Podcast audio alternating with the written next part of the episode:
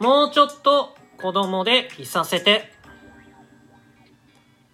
はい、どうも、パンクです。まあ、今回のトークテーマなんですが、ムーミンで学ぶ家族の距離感ということでね、僕、ムーミン全集を買いまして、でね、ムーミン谷の彗星と、えーと、あとね、小さなトロールと、まあ、大きな洪水っていうのはね、2冊読み終わって、で、最近ね、ムーミンパパ海へ行くっていうのも読み終わったんですよ。まず、ムーミンって、あの、子供向けだと思うじゃないですか。なんかほのぼのしてさ、こうなんか世界がピースでフルで、ピースフルで、なんかこうほんわか、不思議な話がして、こうほっこりするみたいな全然違うから。マジでね、ムーミンは、もう僕前から言ってますけど、ダークファンタジーです。ダークファンタジー。これね、本当に間違いじゃないですよ。あの、ムーミンってマジで結構世界破滅しがちなんで、ムーミン。僕今んとこ読んでますけど、まず、彗星が落ちてきて、大洪水が起きて、で、直近でこう、海がもうめちゃくちゃ荒れるっていうね。えーそういう災害に見舞われまくってますから、ムーミンは。本当にね、ダークファンタジー。でね、今回のテーマなんですけど、こう、ムーミンパパ、海へ行くっていうので、こうムーミンパパが、まあ、主役のお話。で、これがね、なんかめちゃくちゃ、現代の、まあ、家族にもすごい当てはまるお話です。とにかくリアルなんですよね。で、逆にね、なんか家族ものっていうと、家族愛とか、なんか息子と父親がこう和解してみたいなとこあるじゃないですか。でもね、なんかそういうのじゃないです。本当に普通に暮らしてる人の普通のあの微妙な家族との距離感っていうのが描かれていて、なんかね、子供の時にこれ読んでも絶対理解できないだろうなっていう。本当に、ある程度親と長い時間過ごしてないと、この本の面白さってわかんないんじゃないかなとね、個人的には思いました。で僕ね、これはね、家族とあんまり仲良くないとか、ちょっと距離あるなとかね、なんか確執がちょっとあるとか、そういう人にこそ、あの本当に読んでほしい作品ですね。で、どういう話かっていうとですね、こう、ムーミン谷で過ごしてるわけですよ、ムーミンたちは。で、ムーミン谷ってめちゃくちゃいいところで、もう綺麗だし、こうね、小川が通ってて、まあ、その川沿いにムーミンの家が建ってて、まあお母さんはね、こう、家庭菜園みたいにしてるわけですよ。なんかいろいろお花作ったり野菜作ったりして。で、ムーミンは遊びに行って。で、ムーミンパパはこうタバコふかしてあのシルクハットかぶってね、やってるんですけど、もうパパがね、なんかこれちげえな、みたいな。俺なんか家族に必要とされてなくないみたいな。なんか俺ちょっと空回ってんだけど、みたいな。これめちゃくちゃ現代のサラリーマンのお父さんあるあるじゃないですか。こう自分が家族の中で若干浮いてる感覚みたいな。で自分僕もねあの親に対してそういう扱いしてるんですよ。なんかこいつ滑ってるなじゃないけど何やってんだろうみたいな感じで親父を見ちゃうことがいまだにというかねバリバリあるのでまさにその感じ。何やってんのこの人みたいな。なんでなんでこうそんな庭いじりを胸張ってやってんのみたいな。そんなもうちょっとねワクチン接種にワクチン接種に行ってくるっつったらね「お前これ用意しといたよ」って。地図渡されて「いやスマホがあるわ」って。もうそういうおせっかいだけなんですね。僕もねマジであれっすよ。ママチャリ乗って通勤してるんですよ駅まで。なんかね日に日に親父がママチャリをカスタマイズしてるみたいな。もう定年なんでねやることなくて。ここにスマホを置けるようにしといたから。いらんいらんわ。10分しか乗んないのにいらんっつって。でもなんか親ってそういうとこあるじゃないですか。勝手に自分の部屋に入ってちょっとなんかやるみたいな。なんかこれライトスタンド買っといたぞみたいないらんいらんいらんいらんみたいな。そう。いらないことするってすごいよくあるじゃないですか。そんなねいらないと思われていてこうパパがあなんかもうこれ俺ダメだわ。俺の自尊心もうダメだわつってもうお前らもうこの谷を出て海行くぞっていうとこからね物語が始まるんですよね。要するにムーミンパパはこう自分の自尊心を回復するためにこう家族を連れてゼロから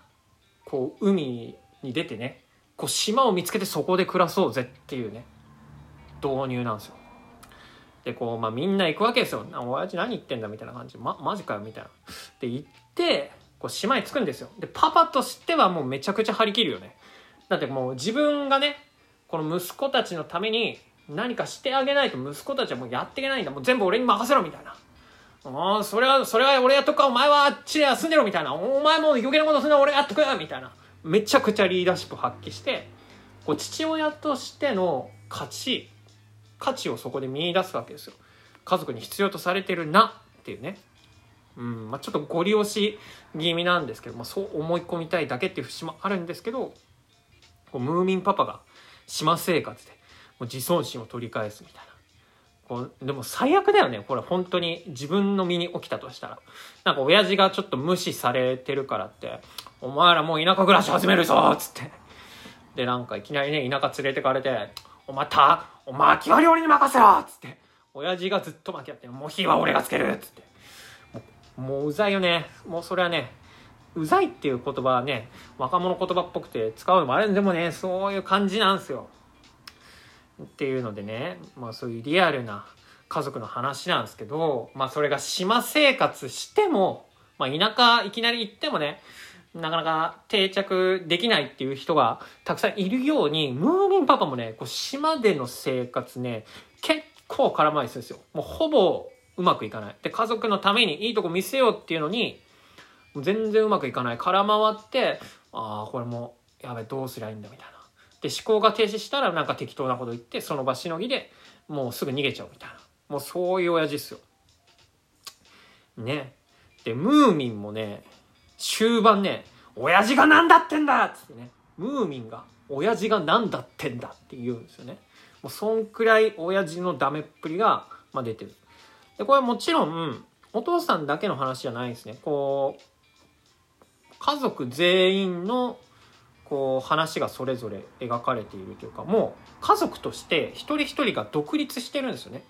だムーミンママだったらこう東大であのムーミンたちは暮らすようになるんですけど東大の中でこうムーミン谷を思いながらひたすらこう壁に絵を描いていく。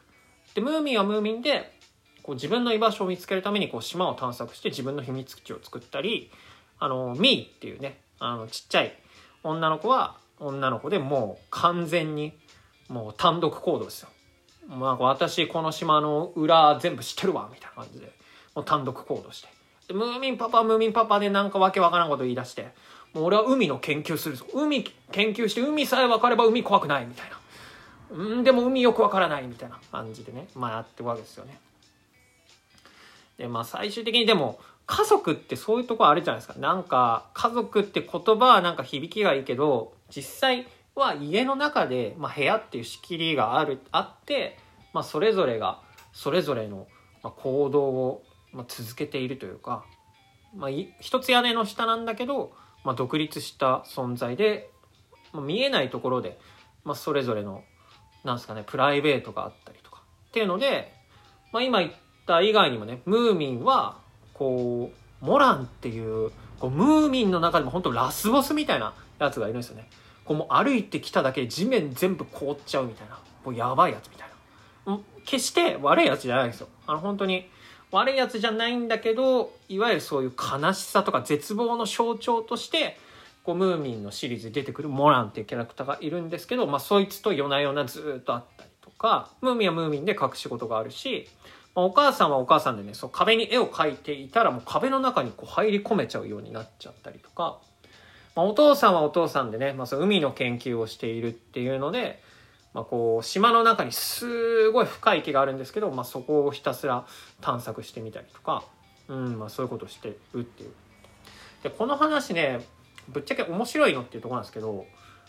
あのねいや意外と面白いんですよこれマジで。こう家族がバラバラに行動している中でこうしっかり本筋があって、まあ、ムーミンたちがたどり着くのはね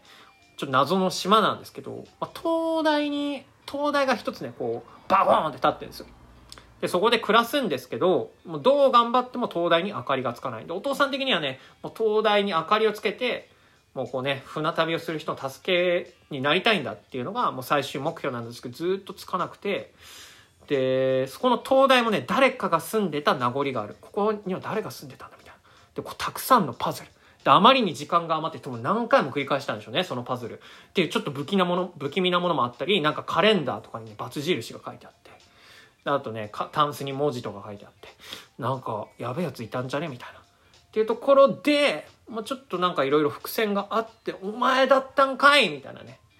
で、東大の明かりはつくのかっていう本筋もちゃんとあるんで、結構読み応えあるかななんてね、思います。そうなんだよね。で、ムーミンってやっぱり、ムーミンって妖精なんですね。ムーミントロールっていうところで。なんで、妖精特有の、本当こう、感覚が研ぎ澄まされる瞬間があって、例えば、こう島が生きているとか海が生きているっていうのに、まあ、物語の途中で気づくんですねなんか俺らってこれただの自然現象で研究しようとしてたけどあ海って生きてるものなんだとかあ島自身が生きてる鼓動の音が聞こえたぞみたいなところもあってこう自然に対してのムーミンたちの捉え方っていうのもあかなり面白くって、うん、そこがまあ話の本筋にも絡んでくるので、まあ、単なるね本当なんか可愛らしい、えー、なんか寄せのお話っていうわけじゃないので、そこがね、ダークファンタジーと僕がね、